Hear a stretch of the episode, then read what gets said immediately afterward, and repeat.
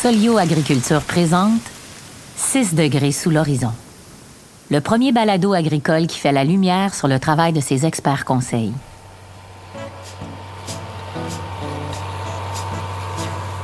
Lorsque le soleil est à 6 degrés sous l'horizon, c'est le moment où le ciel est suffisamment clair pour que l'ensemble des activités humaines puissent se dérouler sans éclairage artificiel. C'est aussi l'heure à laquelle le monde agricole est déjà au travail.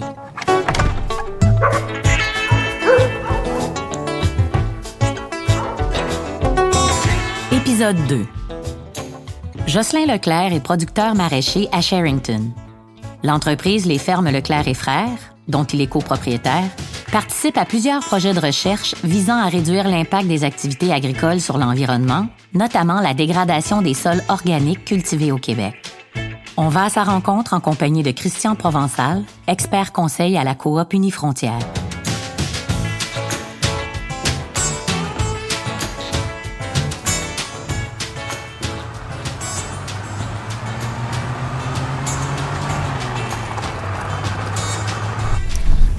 Jocelyn, là, tu disais que c'était pas mal terminé là, pour l'année. Oui, il reste à peu près euh, trois semaines euh, à récolter les carottes et euh, les radis en salo. Il te reste combien de, superficie à, récolter environ? Ben, juste radis salo, c'est 63 heures qui restent au champ. Mais de ce que j'ai vu ce matin, il y a des radis qui peuvent attendre encore. le calibre n'est pas, pas, encore à bonne grosseur. Donc,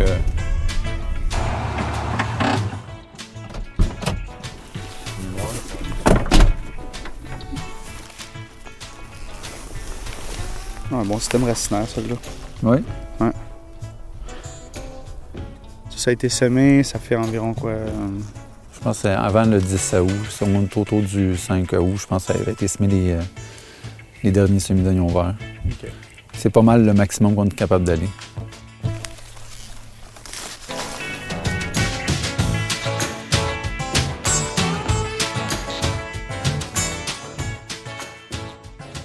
Allez m'expliquer simplement pourquoi l'érosion, c'est quoi la cause, c'est quoi les conséquences, puis comment est-ce qu'on lutte contre ça? Je pense qu'il y a deux grandes causes de l'érosion des sols. C'est hydrique par l'eau et euh, éolien, c'est par le vent. Donc, euh, il y a des pertes de sol à l'ordre de 1 à 2 cm par année. Euh, dans, le passé, c'était pire, mais avec les années, on, ils ont trouvé des trucs, euh, les producteurs de, la région ont trouvé des trucs pour réduire un peu l'érosion et la perte de sol, qui a une grande, euh, grande importance en protection maraîchère. Parce qu'on ne peut pas en perdre de l'infini? Non, on ne peut pas en perdre de l'infini, mais il y a, une perte qu'on ne pourra jamais éviter, c'est la minéralisation. Dans le fond, un, sol, euh, c'est des particules qui se dégradent, dans le fond, qui deviennent de plus en plus fins, puis c'est ça qui, dans le fond, qu'on perd par le vent.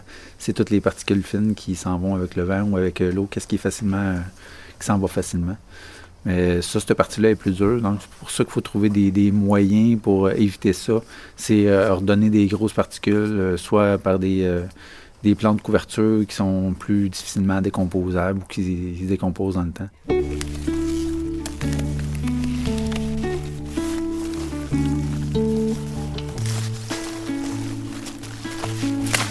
On se rend pas compte du temps que ça prend pour que le sol soit riche assez pour qu'on puisse mettre des plantes dedans. Hmm. C'est pas c'est pas un an ou deux là, c'est des centaines d'années, c'est des dizaines d'années. Euh, euh, pour euh, construire un sol une terre noire, c'est des milliers des milliers d'années là. C'est pas quelque chose qu'on peut recréer comme ça. C'est ça c'est ici c'était un bassin, c'était comme un bout du lac Champlain. Ouais, c'est la mer de Champlain qui appelait. Là qui s'est euh, évaporé avec le temps. Mais c'est des sédiments organiques qui s'est accumulé, qui s'est accumulé avec des milliers et milliers d'années. Donc, euh, on, en voit à certaines places que ça commence à réduire la, hauteur. Euh, la bande de, terre organique réduit d'année en année. Puis ça, on, trouve ça triste. On trouve c'est quelque chose qu'il faut absolument travailler pour, pour réduire ça, parce que est le jardin du Québec.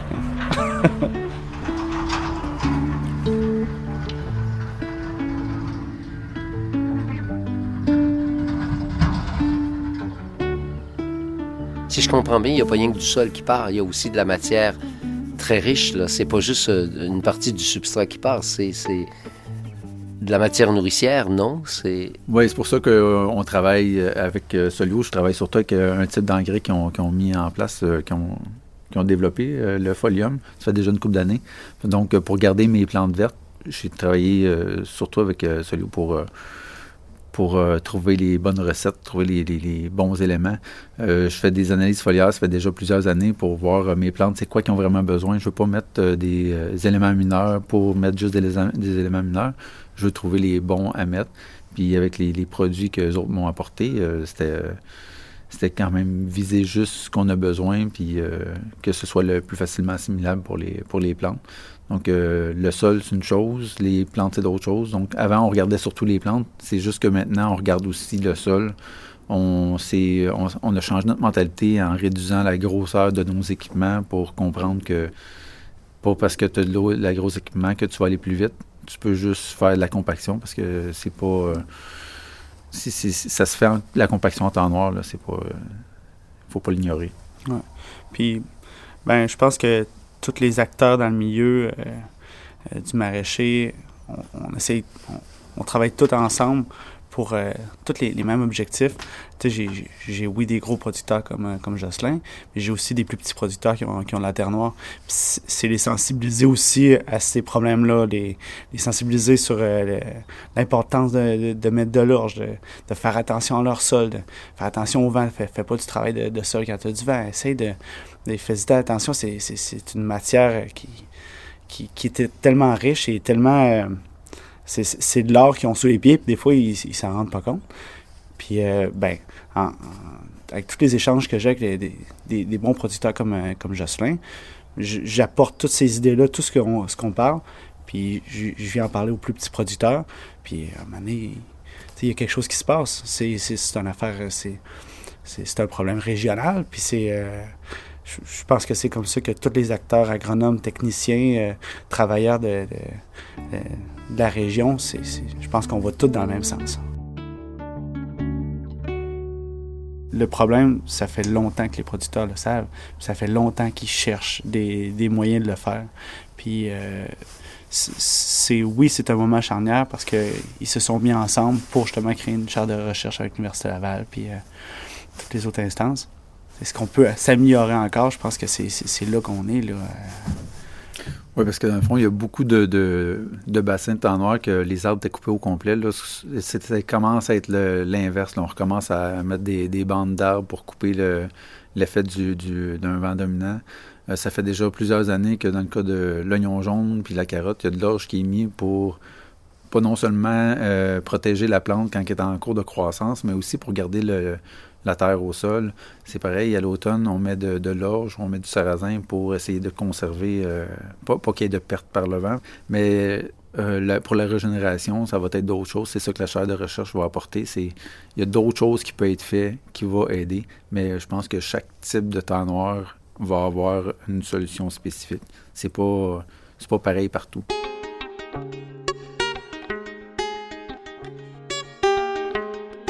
Parler de la chaire de recherche, justement. Qu'est-ce que c'est cette recherche-là?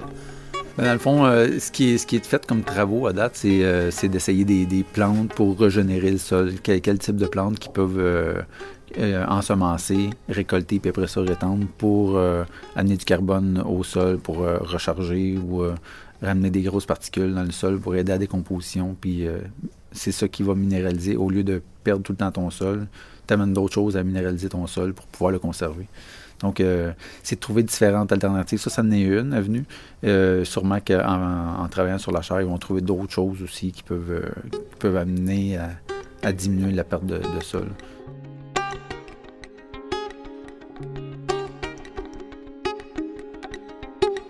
Donc, on est juste au début de la chair aussi, de, la recherche. Donc, il y a encore plusieurs années avant de avant d'avoir vraiment des réponses. Puis, je pense même au bout de ça, il va rester peut-être d'autres choses à trouver après.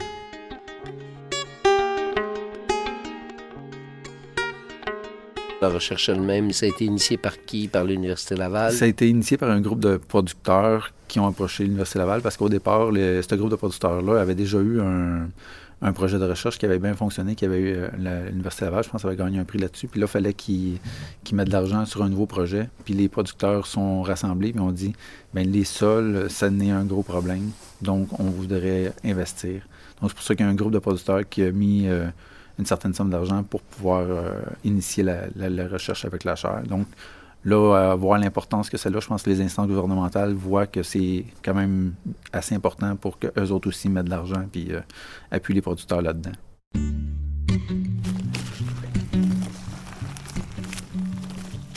Le calibre a l'air quand même pas si pire. le calibre est bon, puis il n'y a pas trop de, de, taches. On a un petit peu de, de brûlure de pointe. Là. Dans le fond, ça fait une, pointe jaune sur le, sur le, le plan, mais c'est pas. Pas problématique parce que ce qui est jaune est enlevé quand il l'attache. On garde vraiment juste le premier 30 cm du plan.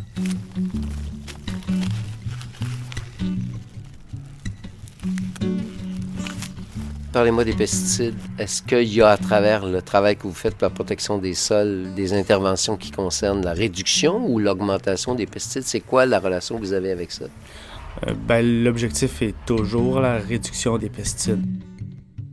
Pour la réduction des pesticides, ça passe surtout par euh, faire un bon dépistage, euh, avoir une meilleure lutte intégrée. Comme on voit dans le champ ici, on a une bande fleurie, ben c'était pour au départ diminuer nos, insecticides qu'on peut avoir dans une période que l'insecte comme le trips est plus présent.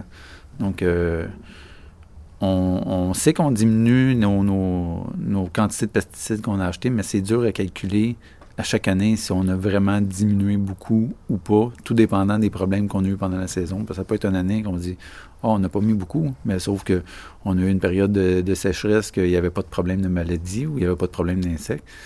Mais euh, c'est pas d'un an à l'autre, c'est jamais pareil. Et vous, votre travail dans ce sens-là? Parce que certains vous perçoivent comme des vendeurs. Ah, j'ai pas étudié en vente, j'ai étudié en agronomie. Mon but, c'est justement d'aider les producteurs. Puis on était tellement conscientisés lors de, notre bac en agronomie sur euh, l'environnement, les pesticides, les, risques reliés à ça, qu'on ne peut pas passer par-dessus ça puis euh, juste penser à la vente, ça n'a juste aucun sens. Puis ce serait pas... Euh, ce serait pas une relation à long terme qu'on aurait avec les producteurs. Si j'étais quelqu'un qui, qui fait juste faire la route et vendre, et vendre on the spot, ça pourrait être ça, mais je suis dans la région depuis deux ans. Et puis, si je viens pousser un producteur euh, des pesticides, à un moment donné, il va me dire Christian, euh, je suis désolé, mais avec toi, ça ne marche pas. Tu, me pousses vers le mauvais sens. premièrement, c'est un coût relié à ça. Les pesticides, c'est un coût relié à ça. Puis, c'est un coût environnemental. C'est pas l'objectif de mon travail. On a entendu beaucoup de choses dans la commission justement sur euh, l'analyse de l'impact des pesticides euh, en agriculture. Qu'est-ce que vous retenez de ça? Ce que nous, on, demandait, c'est d'avoir plus de soutien pour euh, la lutte intégrée, dans le fond, avoir plus de services conseils, plus d'argent là-dedans. je pense que c'est le point de départ pour pouvoir commencer à, sauver un petit peu sur les pesticides. Puis c'est un petit peu ce que le, le, gouvernement avait fait dans le passé euh, au MAPAC, avait retiré du, du monde de terrain. Puis c'est ce qu'on aimerait revoir, c'est du monde de terrain qui, qui s'implique dans la production, pas juste euh, faire des projets pour, euh, pour nous aider à, faire de l'investissement sur nos fermes. oui, c'est bon, tout ce qu'on a fait, on, a différents programmes via le, le programme Prime qui nous a amené à faire des investissements sur nos fermes. Ça a été bon, ça a été bénéfique, mais il y a plus que ça. Et je pense que les commissaires qui étaient là ont pris conscience de ça ou ils avaient déjà pris conscience un petit peu de ça. Je pense qu'on est sur la bonne voie. C'est juste après ça prend du financement pour le faire. Christian, je pense qu'il veut assez s'impliquer sur le terrain pour voir ce qui se passe, les problèmes qu'on a. C'est sûr que euh, il faut se tenir euh, informé, puis euh, justement moi, ce que je trouve vraiment le fun, c'est, c'est, l'apport de, de, mes producteurs à mes connaissances. Je peux lire beaucoup, beaucoup, beaucoup, mais euh, ce que les producteurs me disent euh, sur en temps réel, ce qui se passe là, ça, ça m'apporte beaucoup. Et après ça, je peux amener ces conseils-là ailleurs C'est pas dire lui il fait ça, je peux pas dire ça, mais apprendre une façon de travailler, puis dire euh, un, petit euh, un petit producteur euh, qui, qui, vient de commencer, ok, tu devrais justement mettre de l'or, je mettais un, petit engrais vert, travaille sur ton sol, vas-y avec la matière organique, essaie de l'augmenter. Moi je parle plus de, au niveau de la terre minérale. moi c'est un apport qui n'a qui, qui, qui, pas de prix là.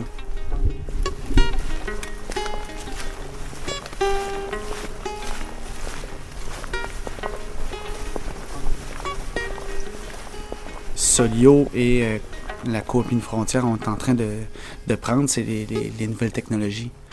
Euh, nouvelles technologies, c'est des trappes intelligentes, c'est euh, des, stations météo. On fait, on fait des tests euh, cette année, on en a fait l'année passée aussi, puis l'année prochaine. ça passe beaucoup par un, bon dépistage, une connaissance de la météo pour faire des applications les, les mieux ciblées, puis le, euh, les plus efficaces, ben, c'est par ces connaissances-là. Puis euh, je pense que c'est quelque chose de plus qu'on va pouvoir apporter dans le futur. Pour l'instant, on est à l'état de test. Je voyais en m'emmenant, il y avait une espèce de, machine qui ressemble à ce que prennent les, euh, les arpenteurs pour arpenter un champ. Est-ce que ça n'est une, station météo? Qu'est-ce que c'est ça? Expliquez-moi ce que c'est. Ça, c'est une station météo. On l'a placé, ça fait environ deux semaines. Ça, c'est pour la prochaine saison. Donc, ça calcule l'humidité, euh, la vitesse du vent, euh, la température, euh, mais c'est conjointement avec une compagnie qui fait du des bulletins météorologiques puis qui, qui voit à l'avance, là, qui, qui travaille avec les avions et tout ça. Donc, c'est pour prévoir la pluie le plus précisément possible. C'est voir les conditions actuelles, le, point de rosée, s'il y a des températures extrêmes qui sont, annoncées, ou présentement, il fait 30 degrés. Bon, ben c'est critique. Il faut arroser tel champ, tel champ. Euh, rajouter des, euh, tensiomètres dans le sol. Des, ça donne des, informations, oui, qui sont bonnes pour le présent, mais l'année d'après, tu apprends de toutes ces données-là. Là. Euh, on est capable de, bâtir des modèles prévisionnels en fonction de la météo. Donc, avoir la température le plus près possible de ta, zone de production va t'aider à, stabiliser mieux ou à avoir un meilleur modèle prévisionnel pour pouvoir dire, OK, quand j'ai telle condition, telle température, telle humidité, je sais que je peux avoir euh, un tel type de sporulation dans, le champ. On fait déjà le, le captage de sport. Donc, euh, si on fait tout interrelier ça, on va être encore plus précis pour dire, OK, on retarde nos traitements fongicides le plus tard possible pour pouvoir euh, contrôler notre, euh, notre champignon qui se promène dans l'air. Donc, on parle principalement de maladies. Principalement de maladies, mais ça peut être aussi pour les insectes. Pour les premières générations, quand la première génération arrive, on sait qu'il y a eu telle température. Donc, euh, quand on atteint un certain nombre de degrés jour, on devrait voir l'insecte arriver. Donc, avec le dépistage, on voit l'insecte arriver. On vient de tomber pile dessus. Donc, on sait quand faire le traitement, le premier traitement pour contrôler s'il y, a lieu d'en faire un. On ne se rend pas compte en nous consommateurs, mais il y a beaucoup de science dans ça. C'est ça l'agriculture de précision? En partie, oui. Tout ce qu'on a parlé, oui, c'est une partie d'agriculture de précision. C'est pas juste les GPS qu'on est capable de se mettre droit puis placer la semence. Euh, nous, je pense dans l'horticulture, c'est surtout ça. C'est avoir des bons modèles prévisionnels pour pouvoir faire les traitements au bon moment. Mais euh, on est pas mal tout rendu avec des GPS pareil pour se mettre droit, parce qu'on veut rentabiliser le plus possible nos, nos terres qu'on a.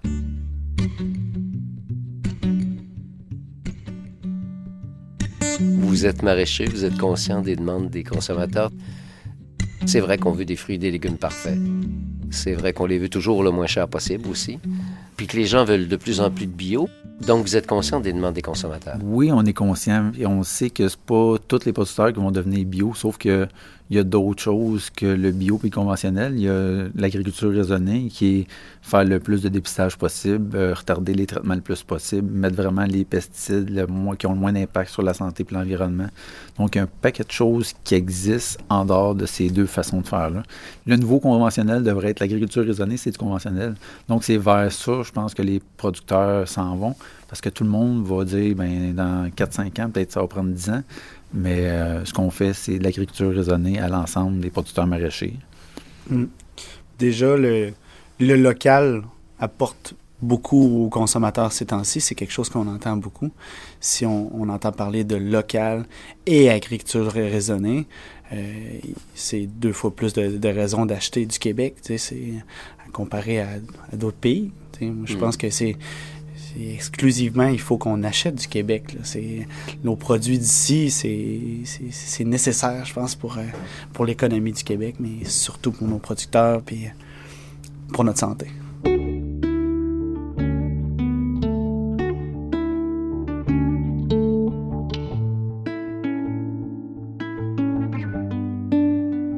Je parlais des demandes des consommateurs, c'est pas juste sur le traitement que l'on fait au sol, c'est pas juste pour euh, se débarrasser des pesticides, c'est pas uniquement ça, c'est aussi sur la perfection des aliments euh, qu'ils veulent retrouver dans les supermarchés. Pour vous, c'est un défi?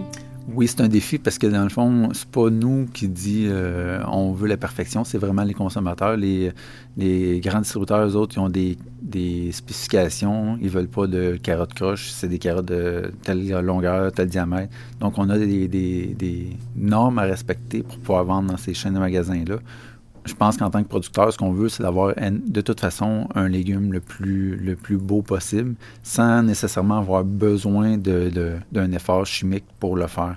Puis je pense que on est pas mal tout rendu là. Les carottes imparfaites, souvent, c'est un problème relié au drainage, relié à une mauvaise température. Oui, on pourrait le vendre sur le marché comme légume imparfait, mais euh, c'est pas ça qu'on veut ultimement. Les agriculteurs, ils vivent pas en dehors du monde. Ils sont conscients de ce que les gens leur demandent. Ils sont conscients de, des exigences euh, même de l'État qui dit, garde l'agriculture, c'est 10 de, de, GES, c'est aussi euh, euh, des engrais chimiques dans le sol, c'est la perte de cette richesse-là. Donc, parlez-moi de ça, de, des agriculteurs d'aujourd'hui et de leur relation avec le discours du temps. Moi, je trouve qu'il y, a une séparation assez net entre le consommateur moyen et euh, les, producteurs. Puis parfois, ça m'attriste un peu de, de, voir l'opinion publique euh, de, de, certains. Euh, de certains consommateurs versus les, producteurs. Je suis dans des, des, des, des blogs de, jardinage, d'agronomie, puis j'entends des choses aberrantes ou je, je, lis des choses aberrantes. c'est comme si ils voient seulement un côté de la médaille. Ils peuvent pas se mettre dans, la peau d'un producteur parce qu'ils savent pas le, c'est quoi les, risques encourus, euh, les, les, problèmes qu'ils ont. Euh, on peut pas dire que c'est tous les consommateurs. Il y en a beaucoup qui sont au fait de, de, de ça puis qui comprennent ça. Il y a une bonne partie de la, population qui ne comprend pas tous ces enjeux-là. Puis que les pesticides, on met pas ça pour le fun. Jamais qu'on mettrait ça pour le fun. C'est un. premièrement, c'est un coût. Il y a quelqu'un qui veut dépenser de l'argent pour rien? Il y a personne. À un moment donné, il, faut que le, monde comprenne aussi. On, veut un. On, veut un produit d'une qualité exemplaire au, euh, supermarché. Euh, on veut pas payer plus cher que ce que les États-Unis produisent, mettons. Tu sais, c'est il y a plusieurs enjeux là-dedans. je pense que les producteurs, eux autres, de notre côté, on est beaucoup plus conscients qu'on l'était là, 20 ans ou 25 ans. Moi, ça fait quand même euh, presque 25 ans que je suis euh, dans le métier. Puis euh, je pense que la mentalité du monde, par le, changement de génération, donc la mentalité change tranquillement pas vite. C'est sûr qu'on ne se réveille pas du jour au lendemain. OK, on devient totalement lutte intégrée ou totalement bio. Ça prend une prise de conscience pour le faire. Puis je pense qu'il y a beaucoup de producteurs que ça, ils l'ont eu, ça fait déjà quelques années. Mais l'opinion publique, elle est plus difficile à, changer. Mais on a quand même, euh, pour être un peu plus présent qu'on l'était dans le passé sur les, euh, les réseaux sociaux, puis avec l'arrivée du, du, web aussi pour les producteurs, on, commence à avoir un, certain feedback de, de consommateurs. Puis très souvent, c'est positif. On est resté dehors pour l'entrevue. Décrivez-moi le lieu où est-ce qu'on est. Donc, si on a une remorque, euh, dans le fond, c'est pour les, travailleurs qui puissent euh, prendre leur, dîner au champ. Donc, c'est une remorque avec un toit, des bancs autour. Puis, euh, c'est un bel endroit pour. ça pourrait être pour relaxer, mais on n'a pas le temps de faire ça en plein été.